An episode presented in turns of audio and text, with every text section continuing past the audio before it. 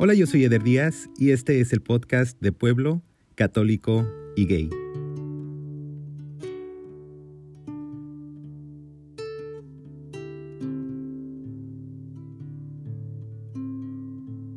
Hola, yo soy Daniel Cadena, soy de pueblo, no tengo religión y soy gay. Daniel, bienvenido al podcast. Gracias, Eder. ¿Cómo estás?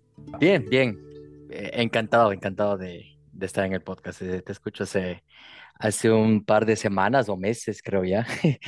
Y pues me encanta el podcast y me encanta la, la labor que estás haciendo. Felicitaciones. Muchísimas gracias. Te agradezco no nada más que escuches, sino también la confianza de contar tu historia aquí.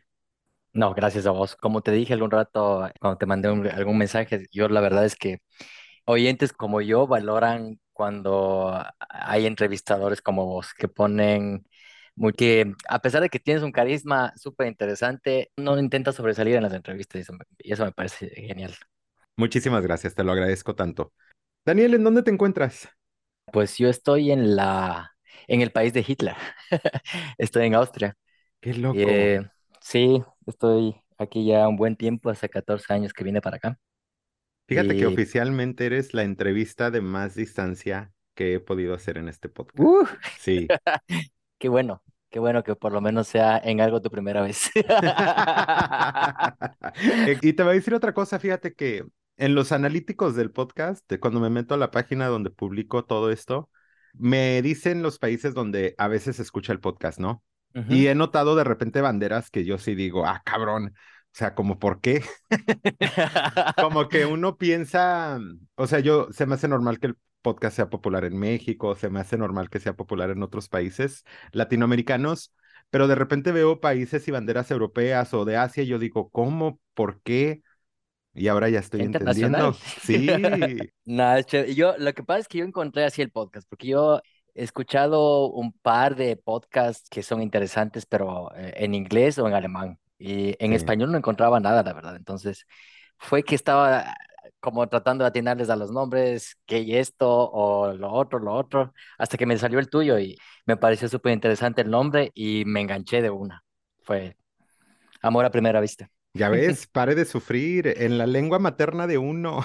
Ya, esa es la cosa. No, aparte de todo, que pues sí es chévere escuchar eh, súper bien las, las cosas que, que te cuentan que los austriacos o los alemanes o los, o los gringos, pero no te identificas mucho con la historia de ellos, porque te- es como que escuchándoles a, a- a tus invitados es como que a full cosas, me recuerda a mi niñez, eh, a las cosas que me Sí. pasaban a mí, entonces es es súper chévere porque uno se siente súper identificado con eso y, y ya. Oye, me voy a aprovechar que hablas el alemán. ¿Cómo se Ujú. diría de pueblo católico y gay en alemán? Puf, aus Ya parezco reportero de Televisa. Eh, yo, yo diría, yo diría aus dem Ortschaft, aus der Ortschaft Katholik und Schwul. Qué chingón. A ver, preséntate en alemán. Ah, Ah, bonjour. Ah, es bonjour, no, ese es, es francés. Brincos hubiese dado cuando estaba aprendiendo el alemán que la lengua sea como el francés. Sí, es bien, es bien difícil el alemán, pero, pero bueno, ahí le damos. Sí, ya me contarás de, de tu experiencia allá en Austria, pero ¿de dónde eres? Yo soy ecuatoriano, soy de un pueblito súper pequeño, que cuando yo era niño el pueblo tenía eh, cinco mil habitantes, así que era casi como una familia, y pues súper católico también el pueblo, entonces yo era como que no pertenecía a ningún grupo porque la mayoría de gente era católica, iba a la iglesia, hacía la primera comunión y todo eso, y mi familia, mi mamá siempre, desde que yo nací, mi mamá fue evangélica. Entonces yo siempre iba a la, a la iglesia evangélica y todo eso, pero en ese tiempo en mi pueblo creo que éramos los casi los únicos evangélicos, entonces era, era un poco difícil la situación por ese lado también. ¿Y de tu niñez qué recuerdos tienes? Uf, en general mi, mi niñez fue muy bonita porque yo soy el más joven de siete hermanos, entonces una familia súper humilde, grande, mi mamá madre soltera, entonces, o sea, madre sola, entonces se partía el lomo para, para educarnos, para, para sacarnos adelante y, y nosotros pues pasábamos genial, a pesar de todas las necesidades que a veces tenía y todo eso, pero pasábamos súper bien. Y yo por ser el último de los hermanos era como que tenía entre mis hermanos mis papás y mis mamás. Era bonita la niñez y se jugaba mucho, se, se ayudaba bastante en casa hasta que entré a la escuela y en la escuela sí empezó un infierno pequeñito porque los niños no sé dónde huelen, que eres diferente y empezó el bullying y yo odiaba la escuela. Odiaba la escuela y odiaba mi pueblito porque pues no, no me gustaba, ¿sabes? Yo a veces regresaba de la escuela, me cerraba en el baño antes de entrar a, a la casa porque me daba vergüenza, como que yo era el que hacía algo mal. Entonces yo llegaba a la casa y mm, me encerraba en el baño unos 10 minutos antes de, entrar a saludar en la casa para llorar y a veces no me explicaba por qué. Es que fue como que automático. Entré a la escuela y empezó la jodedera. O sea, a veces pasaba bien en la escuela porque yo tenía siempre uno o dos mejores amigos, pero sí fue difícil, especialmente los tres primeros años de escuela fueron muy duros porque, porque no me dejaban en paz. Oye, ¿y ese tipo de señalamiento sucedía también en tu casa? No, me atrevería a decir que yo no fui un niño amanerado. El problema mío fue que en la escuela, el estrato, a pesar de que nosotros éramos una familia humilde, el estrato cultural o, de era muy distinto. Yo, ten- yo vengo de una mamá que, o sea, de una familia en donde mi mamá se devoraba libros, en donde no nos permitían hablar eh, con palabras oeces o, o cosas así. Había mucho respeto. Entonces, cuando yo fui a la escuela era un niño que tenía muchas maneras, pero no era manerado. Entonces fue como que empezó el problema desde ese lado. Y mi familia nunca, nunca sospecharon nada de eso, porque porque ya te digo, yo no era un niño amanerado, no, nunca fue bueno para el fútbol, me encantaba el fútbol, andaba con la pelota de fútbol todo el tiempo, hacía lo mismo que los demás niños, aunque eh, me molestaban en la escuela, pero, pero yo seguía jugando al fútbol porque me encantaba el fútbol, por ejemplo. Entonces no era, no era que, que les daba muchos indicios para que, para que piensen eso. Y me pregunto desde tu punto de vista hacia ti mismo, si tú también ya es en esa etapa detectabas también algo diferente en ti o si nada más detectabas ese acoso hacia ti. Yo sabía que era algo diferente y fue justamente, tengo tan presente el primer día de, de clases, el primer día que empezó alguien a molestarme con algo, porque justamente yo no tenía amigos todavía en la escuela, entonces yo empecé a jugar con las niñas. Y fue como que me resonó eso, pero no, no te podría explicar, fue como que dije, me molestó tanto a esa edad que yo tenía, que siete años, fue como que yo supe que eso no iba a parar que aquí había algo y no, y no entendía ni yo mismo lo que pasaba, pero yo sabía que pasaba algo y que lo que ellos me decían, muy en el fondo, te- en lo, en lo que me decían había, había algo de verdad. Wow. Y me imagino que alrededor de ti no habían muchas personas Mm, mm, que tú No, dijeras, no. ah, eso es. No, yo no sabía lo que era. O sea, cuando me empezaron a, a gritar, recuerdo, no sé si en México se usa la palabra meco, pero es como maricón. Entonces, eh, Ah, bueno, en México empezaron, significa otra cosa, pero ok, sí. En México un meco es una esperma. ah, ok. Entonces me decían que me gritaban esperma por ahí.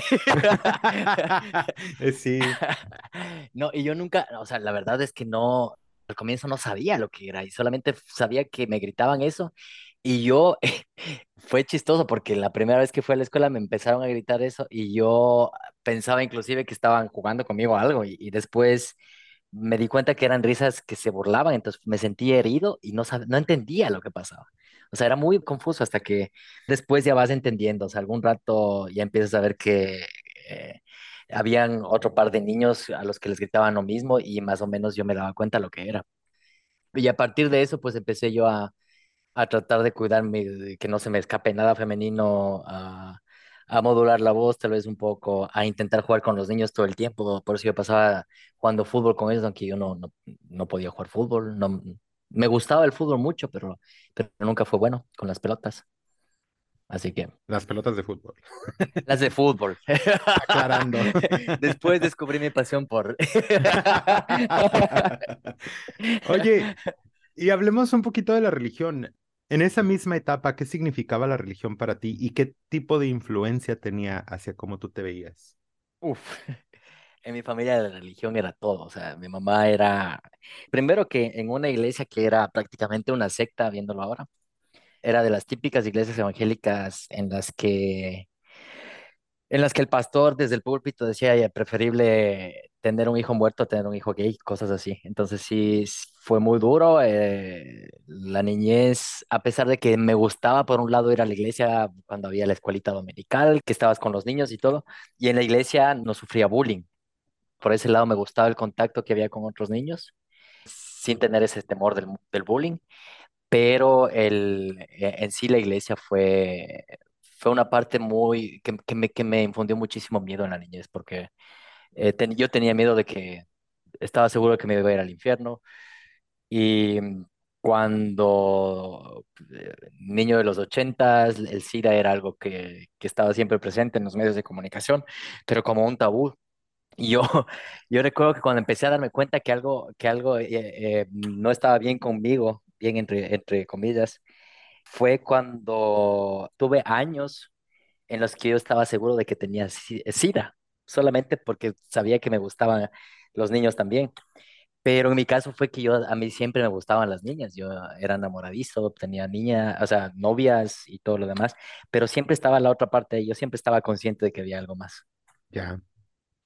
Obviamente, a esa edad estás conociéndote, te estás desarrollando. Ahorita vives en Austria. Yo creo que si tú conocieras ahorita al niño que fuiste 5, 6, 7 años y le dijeras que un día iba a vivir en Austria, a lo mejor no te lo hubiera creído. No. ¿Qué pensabas en aquel entonces que iba a ser tu vida? ¿Cómo te imaginabas tu futuro? ¿Te acuerdas?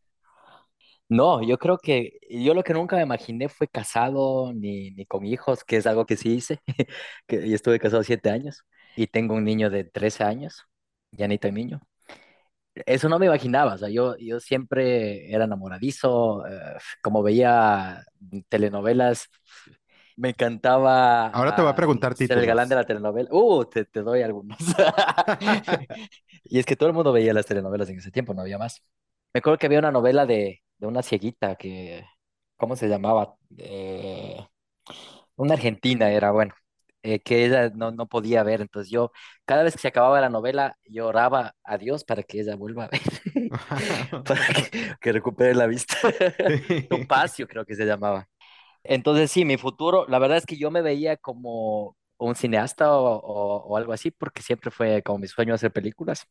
Entonces de ahí fue que seguí la, la carrera de periodismo, estuve en medios de comunicación, también estuve, hice radio también por ahí, por mi país, pero no, nunca me vi acá en Austria, nunca me vi con un hijo y nunca me vi ya divorciado ahora, como estoy ahora. Pero platicando un poquito más sobre tu desarrollo, ¿cuándo es cuando ya dices, esto es lo que soy, esto es lo que significa? ¿En qué etapa de tu vida sucedió?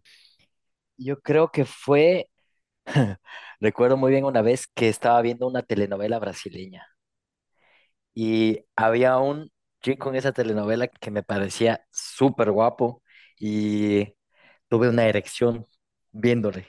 Entonces ahí yo dije, y yo tenía que sería unos 12 años. Entonces yo, yo dije, definitivamente me gustan los hombres. Pero el sentimiento por los hombres, yo me daba cuenta que era como una atracción un poco más sexual, que yo no podía, o sea, hasta ese entonces y hasta mucho después yo no sentía por nadie real. O sea, no fue, no fue que yo me enamoraba de un compañerito de la escuela, yo tenía mejores amigos siempre, nunca les veía los, a los niños de mi edad o a los adolescentes de mi edad con otros ojos, eran amigos. Y yo me acuerdo que un profesor de la escuela con barba eh, me gustaba desde niño, yo no sabía por qué me gustaba verle, pero era como que una atracción por los hombres, pero el sentimiento romántico lo tenía por las mujeres. Entonces yo creo que eso fue por la asimilación y por lo que nos dice la sociedad que tenemos que tener por, por las mujeres. Aunque sí, las mujeres sí me gustaban, me gustan hasta ahora las mujeres, pero no pierdo la cabeza por una mujer. Pero no me quería complicar.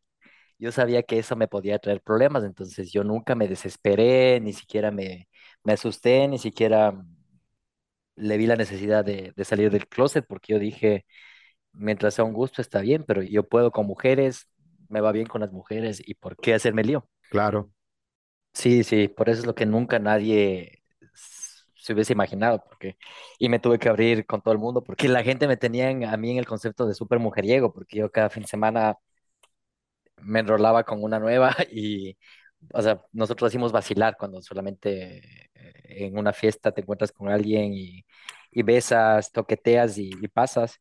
Entonces yo pasaba haciendo eso todo el tiempo. Aparte de todo, yo tenía siempre enamoradas ah, que me duraban un par de años o, o meses o cosas así. Entonces como que siempre estaba con alguien.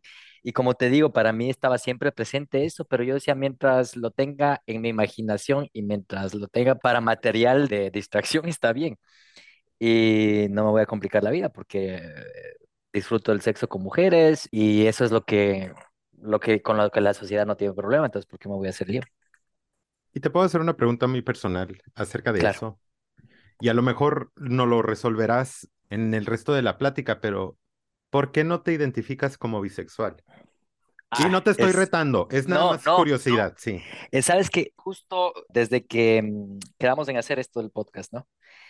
Estaba pensando qué voy a decir en el saludo. Soy Daniel Cadena de Pueblo, bla, bla, bla. Y sí, yo podría decir soy bisexual, porque mi relación con mi ex mujer fue hace cuatro años y yo con ella tuve una relación en la que estuve enamorado, en la que teníamos sexo generalmente porque yo quería más que ella, o sea, era súper normal y todo bien. Yo lo podría decir, pero yo creo que es, es mi afán por eh, siempre hacerme las cosas más fáciles. Para mí es, yo soy un Tauro a carta cabal y soy o negro o blanco, entonces ese es mi problema. No me gustan los- las tintas medias y, y es como que si dices que, que eres bisexual tienes que estar explicando mucho y, y, no te puedo explicar, pero sí, sí me lo pregunté y dije, yo creo que lo más fácil es decir soy, soy gay. Bueno, lo que funcione para ti, ¿eh? Nada más es, Sí, es, no, es no quiero curiosidad. encasillarme. Claro. ¿El bullying se detuvo en tu adolescencia? Sí, fui al, al colegio en la ciudad donde no me conocía nadie y se acabó el bullying. Y claro que sí, eh, tenía mucho miedo de que vuelva a pasar, de que alguien detecte, de que pase algo y me empiecen a molestar, pero no, no pasó. Eh, los años de colegio ya fueron, fueron agradables. Qué bueno, pero hace rato dijiste que cuando empezó el bullying, te empezaste tú a intencionalmente a autocensurar, ¿no? Cuidar la manera en la que hablabas, cuidar ciertas formas de expresión. La pregunta es, ¿sigue sucediendo esa autocensura? yo creo que sí, yo creo que, eh, yo creo que amanerado nunca fui porque no lo sentí, eh, eh, no lo siento, pero yo creo que sí era desde el hecho de que me forzaba a ver partidos de fútbol, a pesar de que no es que me encantaba ver el fútbol en televisión. Fueron cosas como que empecé yo a, a crear sí un personaje, un poco, porque tenía como que la sombra del, del bullying de la escuela sí me, sí me perseguía. Claro.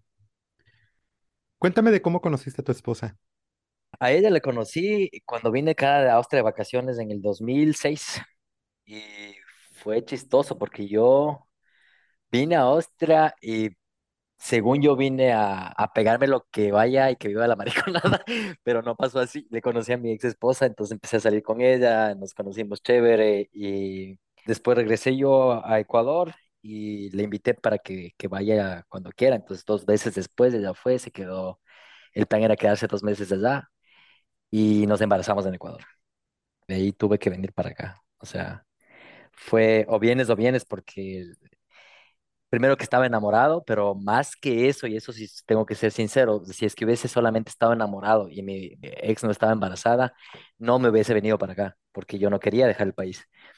Entonces yo vine por mi hijo, por la familia y todo eso, y ya, o sea, fue como que no me di ni cuenta cuando la vida estaba completamente cambiada y eh, un par de años atrás yo estaba en, en el ambiente pegándome unas buenas faras y viva la mariconada y después, dos años después, estaba casado. Entonces fue como que me tocó otra vez como que centrarme, ver qué pasaba y otra vez reiniciar el chip.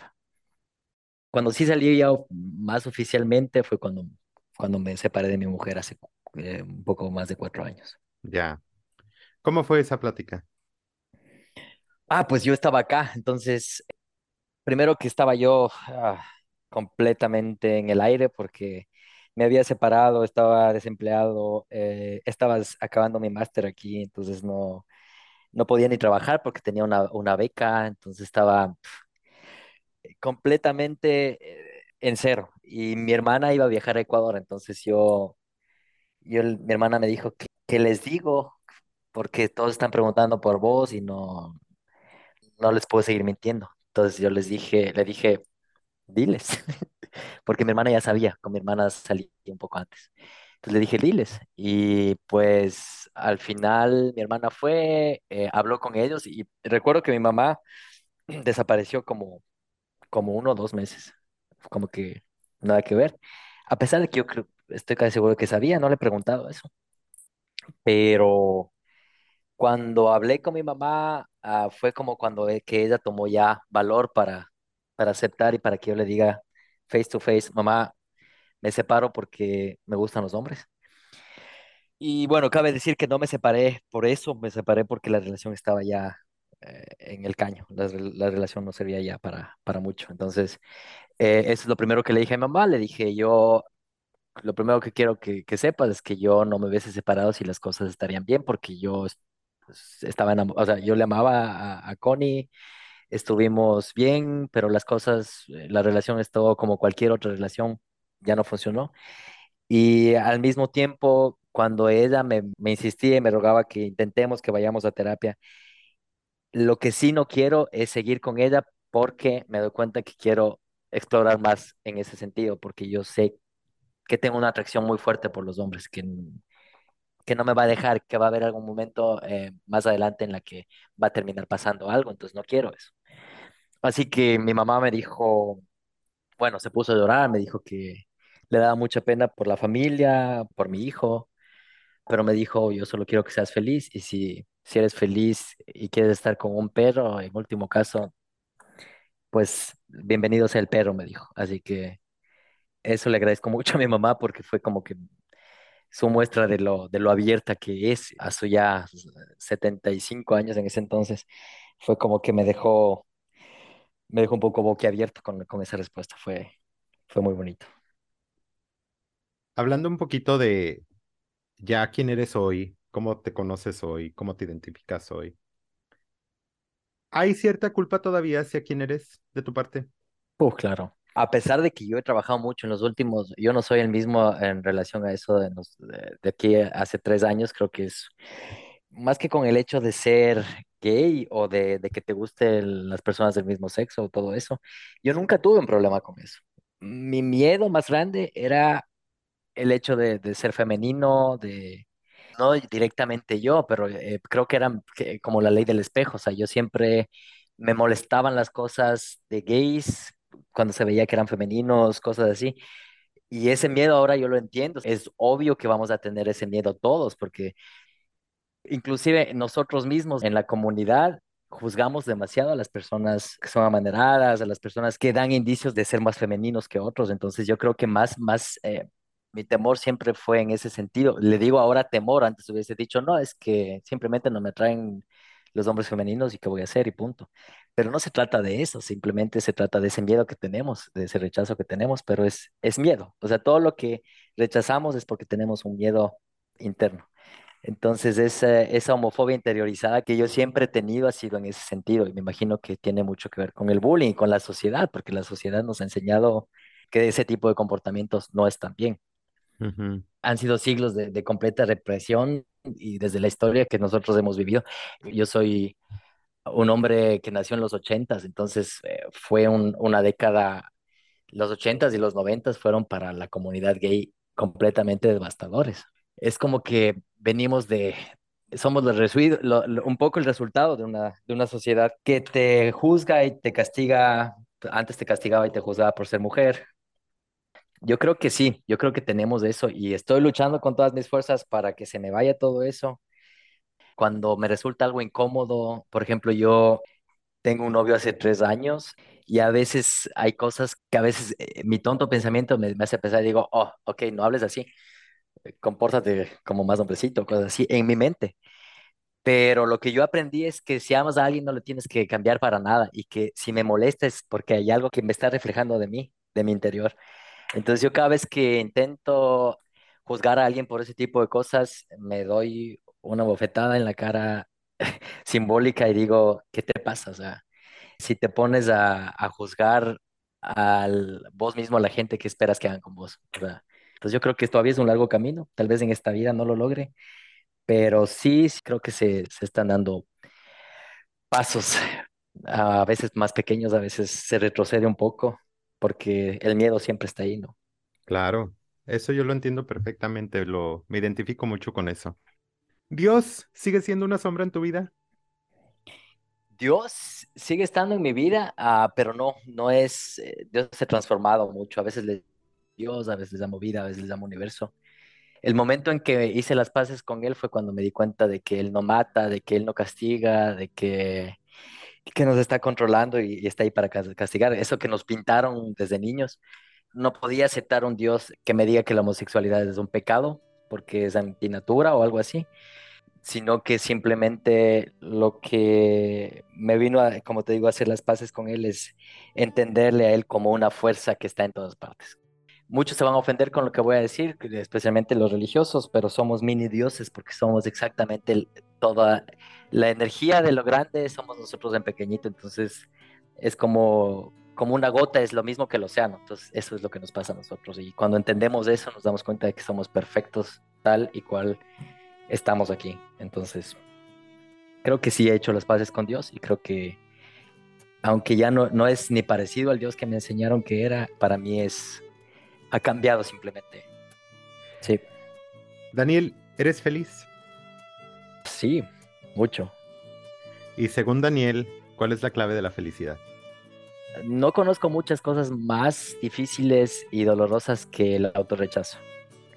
Entonces yo creo que todos los seres humanos, sin diferencia de si eres heterosexual, homosexual, lesbiana, lo que sea, todos tenemos autorrechazo porque esta sociedad se especializa en hacerte rechazarte a, ti mismo. Entonces, yo creo que el momento en el que eh, nos aceptamos tal y cual somos, especialmente las cosas que no, no podemos cambiar de nosotros, o sea, cuando eh, yo siempre he dicho, si hay algo que, te molesta mucho y, y si lo puedes cambiar, pues esmérate hasta el final, hasta que cambies, pero hay cosas en las que definitivamente no puedes cambiar. Y te voy a dar un pequeño ejemplo. Cuando yo tenía 25 años empecé a perder el cabello. Y fue algo que me afectó mucho porque estaba en el tiempo en el que eh, la apariencia física era todo. Y tuve dos años de depresiones por eso, porque no me aceptaba, no me sacaba la gorra, me sentía fatal, eh, me sentía como que se me estaban amputando un brazo, una pierna. Fue la primera vez que yo de verdad palpé que la aceptación es la fuente de la felicidad. El momento en que aceptas y te dejas llevar ya por la vida, porque ya, ya qué más da, ya tienes que, es cuando definitivamente eres feliz. Entonces yo, yo creo que la aceptación es la, la- la felicidad. Gracias, Daniel. Muchísimas gracias.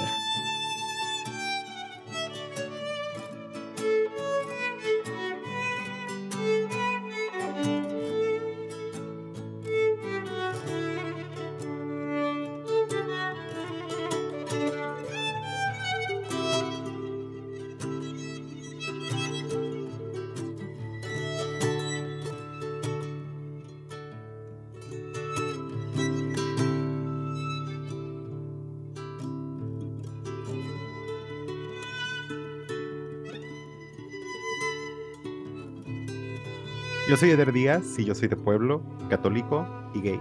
Yo soy Daniel Cadena y yo soy de pueblo, no católico y bisexual.